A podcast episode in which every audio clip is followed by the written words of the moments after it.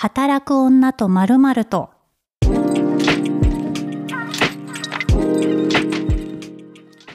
こんにちは、ピースの小沢彩です。働く女とまるまるとは、毎回働く女性のゲストを迎えたトークプログラムです。ゲストは2月6日に新刊、それでも女をやっていくを発売する文筆家のひらりささんです。こんにちは。こんにちは、ひらりさです。よろしくお願いします。はい、ひらりささんとは何年くらいの付き合いになるんでしょうか？おそらく7、8年ぐらいかなと。きっかけは本当にブログ？そうですね。私が、あの、当時、まあ、ウェブメディアで編集者をやっていて、はいあやさんがすごくキレキレのブログをね、ハテナで書いている時期だったので、面白い女だから絶対会いたいな、みたいな流れで、多はい分サイゼリア女子会をしたのが、そうですね。最初対面でも初デートにサイゼリアですよ。ね そう。でもなんかその時のひらりささんのことすごい覚えてるなうん。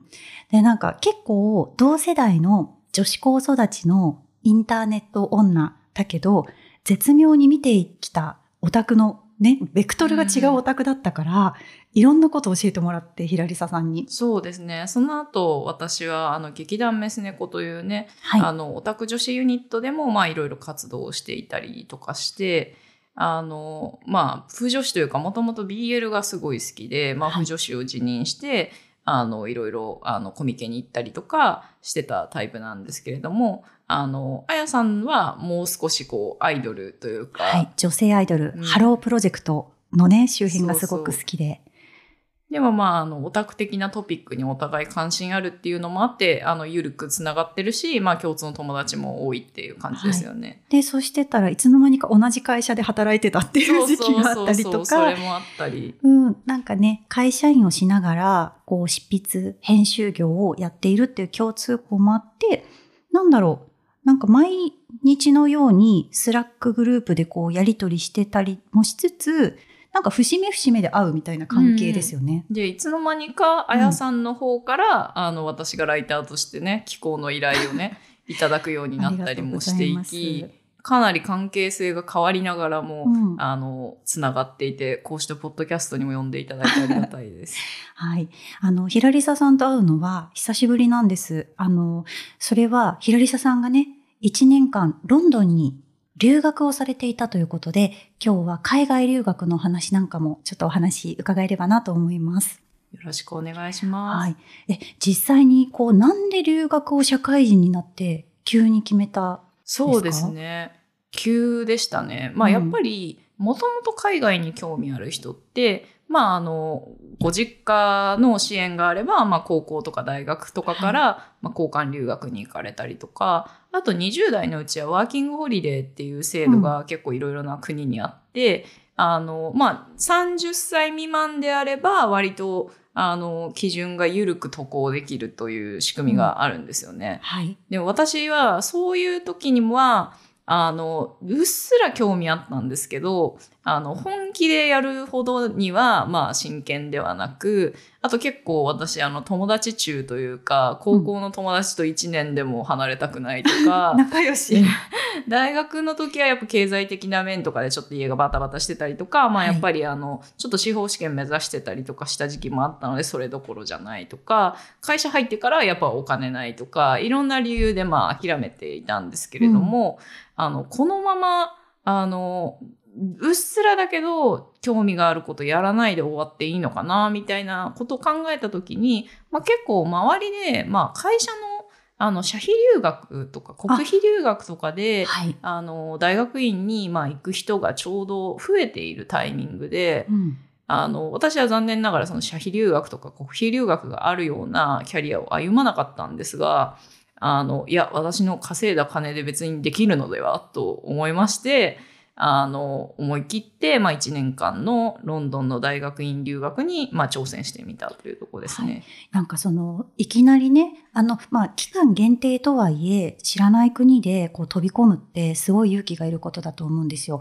だって、ひらりささんもさ、急にさ、やっぱ留学行かないとか言い出した時間 すごい本当よく覚えてますね。なんかあの、本当にね、なんかその、やりとりしてる Slack グループの中で、うん。やめようかな、行くのやめようかな、ひっくり返したくなってきた。とか言って。今すごいなんかこう度胸ある人っぽく喋ったけどめちゃくちゃ揺れ動いてた時期があって、やっぱりあのコロナもありましたし、はい。あとそもそもまああの会社をあの休職とかの制度もなかったんで、まあ、辞めざるを得なかったりとか、まあいろいろ踏み越えることがあって、はいそれに対して、まあ、思い切れてるメンタルの時とうん、急に不安になるメンタルの時があり、ただまあ一応、その2019年の11月に1ヶ月有給取って、語学留学をロンドンにしていて、はい。それだけだとやっぱりあの英語学習って面でも海外に住むっていう面でも足りないなって思ってそこからコツコツまあ準備を重ねてきていたというのはあったのでまあとりあえずあの 行ってダメなら帰ってきたらいいかなって思って、あのまあ無事とりあえず渡航することができたって感じですね。でもそのお試し1ヶ月有給プチ留学、疑似留学？みたいなの挟んだのがすごく良かったんじゃないですか、うんそうですねそれはめちゃくちゃ良かったですね。うんあの、まあ、そもそも、まあ、語学留学とか自体も、まあ、あの、マルタとか、はい。あの、もっと、あの、セブ島とかいろいろ人気の場所があり、多分英語をストイックにやるならそっちの方がいいんですけど、はい。まあ、私は、あの、イギリスっていう国に興味あったりとかもしたので、まあ、そもそもそこにまだ2、3日とかしか旅行では行ったことがない場所に、うんまあ、1年いきなり行くのは不安だし、はい。1ヶ月ぐらいからちょっとお試しで確認しに行った自分と会う街なのかなみたいなのをちょっと確認できたっていうのもすごい良かったなと思いますね。えー、なんかすごい。この、でも、その、海外の拠点もある会社で働いていて、うんあの、出張とかでね、海外、アメリカに行くこと多かったじゃないですか。はい、ってなった時に、その仕事で使いたいとかじゃなくて、学びたいことだったりとか、この国の、この国に興味があるっていう基準でのロンドン留学。そうですね。あでも周りで、まあ留学経験者とかから、ちょっとヒアリングとかしてるときに、お前の顔はアメリカの陽キャではないみたいな。どういうこと？アメリカに馴染まなそうだから、イギリスおすすめだよみたいな。そこそんなに違うんですか？どういや確かにアメリカのキャンパスライフは、やたらパーティーに誘われ、催しがありそうなイメージでした。あでも実際 そのまあ金銭的な事情で言うと、はい。アメリカは多分ほとんど大学院2年間とかで、うん。あの当然生活費とかも2倍かかるわけなんですよね。は実はイギリスの大学院はあの1年間でいいところが多くてあのその分学費が安く済むし、はい。まあ、1年分の学費としては高かったりもするんですけど、うん。まあ、生活費も実は安く済むという、あの、まあ、メリットがありまして、ちょっとあの、他の国がどうかは皆さん、アメリカとイギリス以外もいろいろあると思うんで、調べていただければと思うんですけれども、まあ、お得に、あの、コンパクトに済ませたかったという、すごい、あの、海外に住んでみたいって言いつつ、まあ、あの、コスパをちょっと重視して1年で行こうと決めたみたいな感じですね。でもなんかこう、ロンドンで、あの、ワーホリとかも激戦じゃないですか。挑戦が一番人気。ですよね YMS って呼ばれている、はい。あの、まあ、ワーキングホリデーに該当するビザがイギリスにもありまして、はい。それ半年に1回抽選があって、まあ、1000人ずつとかでしたかね。ちょっとあの、詳しい数字はまた皆さん調べていただければと思うんですけど、まあ、すごい、あの、イギリスの YMS はやっぱり何度も落ちて、うんやっと今回みたいな人が結構多いみたいですね。聞きますようね。んでその1年間、旅行ではなくて、知らない国、知らない言語の、知らないわけではないけど、うん違う言語の国に住んでみて、あの、一番自分自身で印象的だったことだったり、はい。あ、違う、明確に違うなって実感したエピソードとかってありますか？そうですね。あの、やっぱロンドンって特殊な街で、人の出入りが激しくて、うん。まあ、あの、生粋のロンドン子とか、まあ、私はほとんど会わなかった。エリアによってはいると思うんですけれども、で、私も学生寮に住んでいたので、周りは中国人留学生の子たちがやっぱ多いし、あの、ある意味では疎外感とかを非常に感じにくい街だと思うんですよねそ。っか、移民の方が多いから。そうですね。だから、あの、あんまり、その、観光で来てる時と、その住んでる時とで、そこまで街の顔が違うかっていうと難しいなと思うんですけど、やっぱり長く住むと、あの、いろいろな手続きとか、いろいろな事務みたいなことが発生した時に、あの、日本との違いを思い知るというか、はい。宅配便が、あの、配達指定がで1日とかでしかできなくて、なんか13時から15時とか無理な上に、その1日にもいましたけど、行きましたけど、いませんでしたみたいなメールが届いてるけど、私その時間エントランスにいたが、みたいな 感じで、ログを見ると全然違う建物に行っているみたいなのを5回ぐらい繰り返されて、クレームの電話を入れるが改善しないみたいなことがめちゃくちゃあるみたいな。でもそのクレームをね、英語でこうできるわけですから、あれがね、うん。あれ、クレームが一番英語力上達した気はしますね。あの、一回ね、でもクレームじゃなくて、これ、ひらりさ怖いエピソードしていいですか？なになにあのね、留学中に財布を落としたんですよ。落としたか、あの、すられたかで、そしたら、その、私とか友達がいる、あの、スラックグループに、そのバレンシアガの限定のこのシルバーの財布は、今、ヨーロッパに在庫がなくて、新宿伊勢丹にしかないから、誰か新宿伊勢丹に行けないかって。よく覚えてるな。あれさ、ってことはさ、バレンシアガにさ、英語でさ、この色のやつ、あ私、どうしても買い戻したいんですけどって問い合わせをガチのトーンでできたってことであ、すよね。しましたね。すごすぎる。そう。あ、でもね、あの、日本のバレンシアガは知らないんですけど、はいヨーロッパのバレンシアガメール対応してくれたので、そうなんだ。なんで、一応、その、喋りではなくて、はいあの、テキストでのお問い合わせだったので、まあ、なんとかなり。いや私完全に電話であわあわしながら、この問い合わせてるひらりさんの映像をちょっと浮かべてて、あこれは私ちょっと今日暇、暇っていうか、ひあのね、うん動けるの、昼間は動けるからフリーランス。これは新宿伊勢丹に行く準備をしておこうって、えー、優しい。覚えてます、それ、すごい。すごい。そう、だから私、そのう、ん。行ったのが2021年の9月なんですけど、はいちょうどなんか、のほほんとしてきた、まあ4週間目ぐらいの、うん2021年10月の20何日みたいな時に、あの、スーパーマーケットからの帰りに、まあ財布すられまして、まあ昔というか実は1ヶ月行った時にもうリュック全部取られた前科があるのでありま、したね。そうなんですよ。あの、かなり気をつけて、うん現金とか入れてなかったんですけど、バレンシアガの財布に非常に価値があったのと、あとその時に BRP っていう、あの、バイオメトリクスレジデンスパーミッションかな？っていう在留カードというあ俗に言うね。絶対ダメなやつじゃん。そう、あれを取られてしまいまして、ああの、在留カードは長期で、あの、滞在していいという認可が出ている人が、あの、一回イギリス出た後に、もう一回入るときに必要なんですよ。あ。あ、じゃあ出られなくなったそう、出られれなくなったんですよ。まあ、日本に帰ってそれきりとかなら問題ないんですけど、ヨーロッパ旅行とかに行けなくなっちゃって。そっか、ちょっとね、あの、フランスにとか行けなくなっちゃうのか。で、再発行された BRP を受け取るのに、あの、再配達10回ぐらい失敗されたという、実はだ繋から、がってたんだ。そう、だからまあ、間抜けだからそういう目に遭ってるんですけれどいやいやいも、や まあ、でもこう、暮らすっていうのだと、意外とその、それこそロンドンとかパリとか、うんまあニューヨークだったりって、もう最悪トラブルに見舞われなかったうんら、喋、れなくても行けちゃうじゃないですか。あそうそうそうです、だけど、きっとね、そういうふうなトラブルとかで、もう自分でその身分とかいろんなものを証明しなきゃいけないってなった時に、やっぱり語学力ってパーンって花開くもんなんですか？そうですね。なんで、まあ、へー ある意味ではトラブルに巻き込まれた時に一番語学力が伸びて、何にもないとスーパーも、今日本もそうだと思うんですけど、セルフレジなんで別に喋る必要が全くない。へー excuse me すら言わないで暮らすことができてしまうので、うんあの、私向こうで DMMA 会話してましたもん。え、本当に？うん。すごい。あ、でも確かに気を抜くと、なんかその日本人同士だったりとか、言葉が通じる人と出会えちゃったりすると、ずっとその人と一緒にいたりとかしますよね。私も普通に旅行ですけど、2週間くらい一人で行ったことがあるんですが、なんかその時にさ、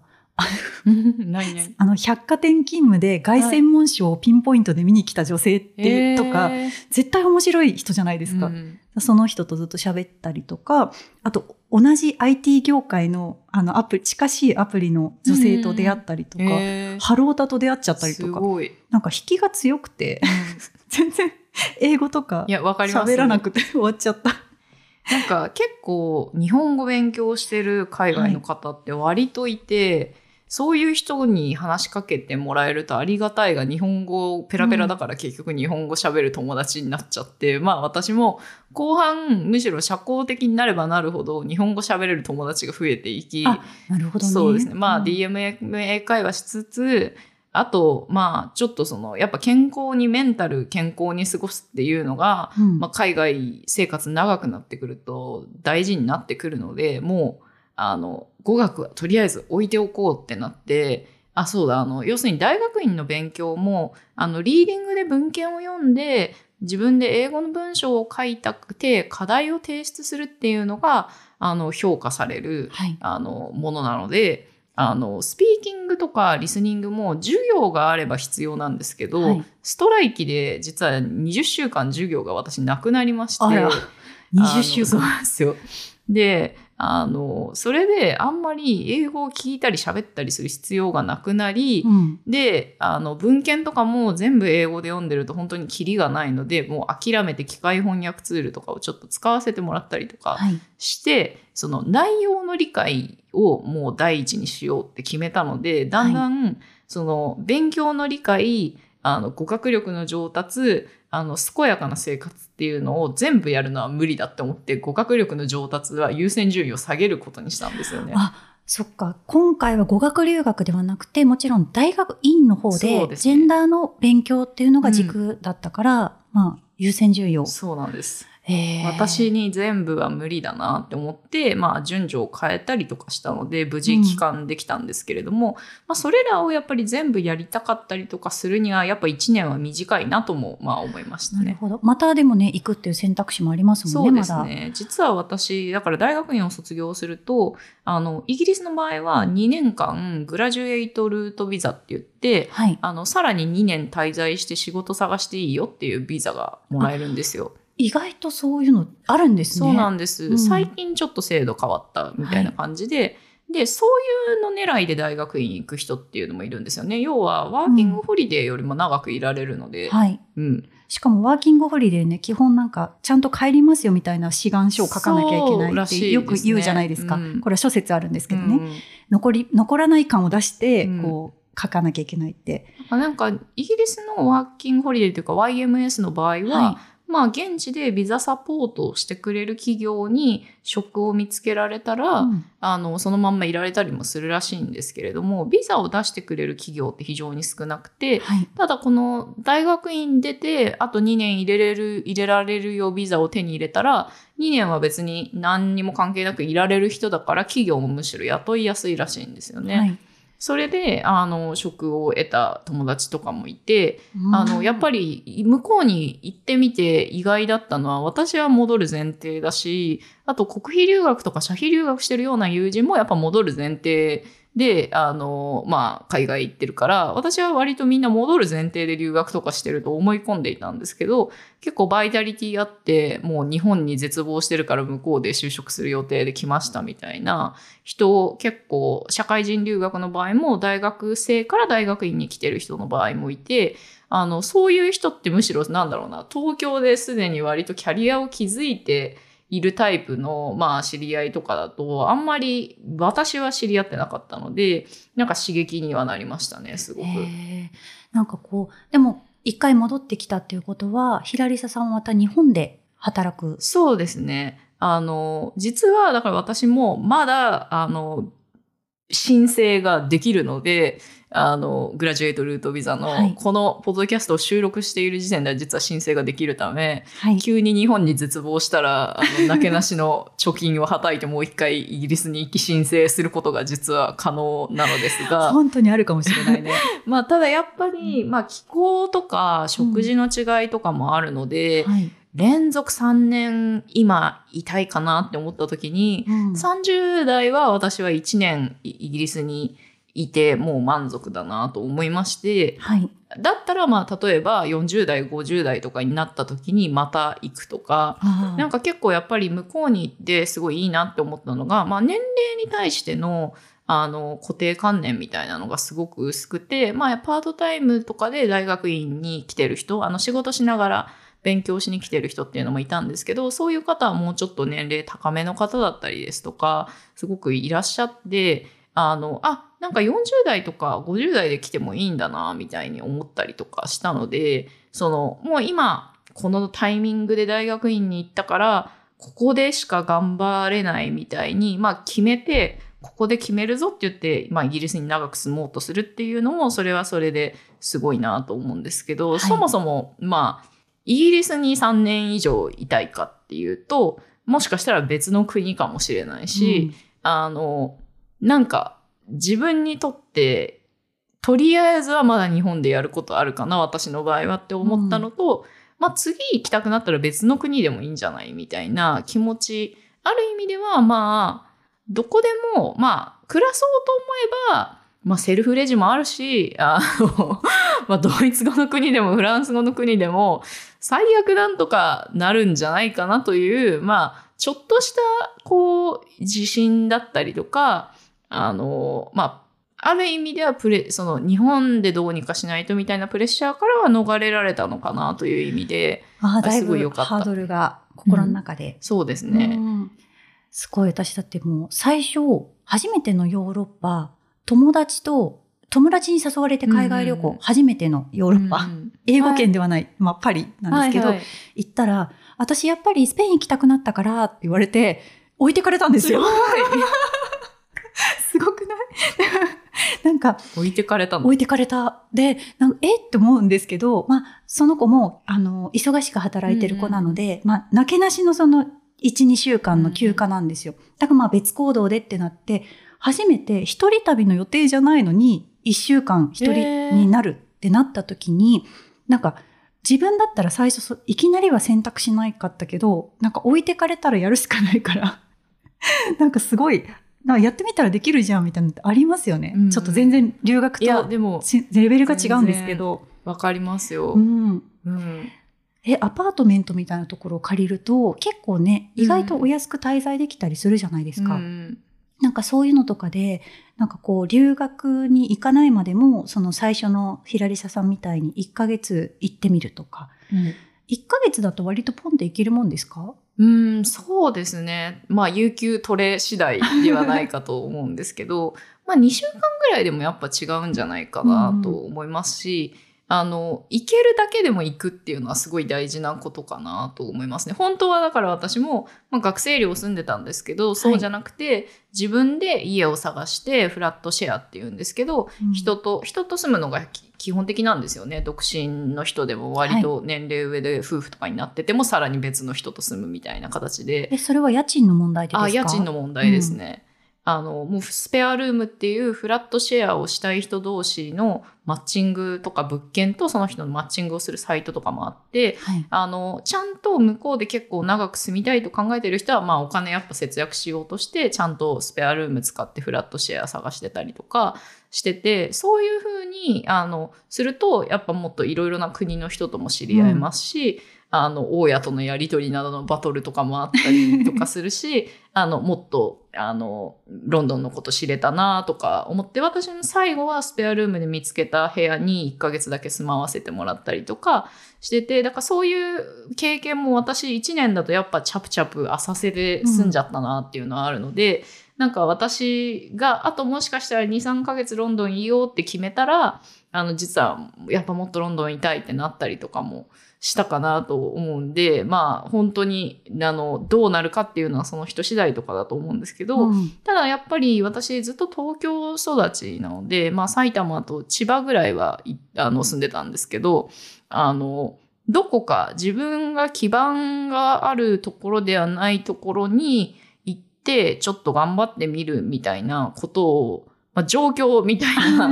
感じで、あの、して少し自信がついて、た部分もあるなというのと、はい、あとちょっとさっきあの、マジで宅配便が届かないって話をしたと思うんですけど、あれはあの、ロンドンが東京に比べて良くないという話にも聞こえると思うんですけれども、あの、よくよく人と話したら、それは宅配の仕事をしている人たちっていうのが、その英語が完璧ではない移民の人っていうのも多くて、は GPS とかでいあの場所を探しているので、私の学生寮の周りはどうやら GPS が結構弱くて、それで発見できないんじゃないかっていう話で、あまあもちろんそのサービスとしては問題あるんですけど、逆に言うとすごいその英語が完璧じゃない人もそうやって働ける社会っていうか、ー寛容で。そうですね。まあクレームとか入れてるしマジで困ってるんですけど、はい。それぐらいのそのサービスの荒さが許容されてるっていうのはある種の多様さで、で、日本に帰ってきてから宅配ドライバーさんのプロフェッショナルさんにはめちゃくちゃ感動した。んですけど、多分、あの、日本の地名とかもやっぱり読めないとできない仕事だと思うんですよね。やっぱり京都とかも大変ですよ。そうそうそうね。もちろん、うあの、いろいろなシステムとかがあって、うんいろいろな人ができるように、まあ、会社の方も、まあ、気を使ってたりとか、今するのかもしれないですけれども、はいまあ、ある種の、やっぱり同質性がサービスの質を支えている社会だな、ということを、ものすごい実感して、もちろんそれに対してありがたい気持ちと、でもじゃあ自分がなんかどこか海外に飛び出して働けるのかなって時に自分が日本育ちではない人で東京で働くの本当大変だろうな、みたいな。本当にコンビニのオペレーションとうか、んすごい複雑じゃないですか。そうなんですよね皆。さんよくやってるなって本当にか、もう感謝。だからまあその感謝せねばという気持ちと、まあもうちょっと例えばロンドン式に、まあな、ロンドン式っていうとあれですけど、もう少しそのあらが許される、うんなんか労働の環境のスタイルに、まあなってもいいんじゃないかなっていう気持ちなどを抱えながら、とりあえず日本に戻ってきましたという感じです。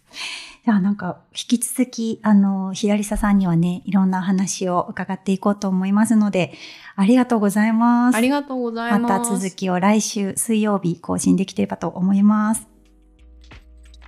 働く女とまるまると最後まで聞いていただきありがとうございました。番組のフォローをぜひしていただけたら嬉しいです。ご感想はメールのほか、ハッシュタグ、働く女とでつぶやいていただけますと、こちらもニヤッとしながら眺めます。よろしくお願いします。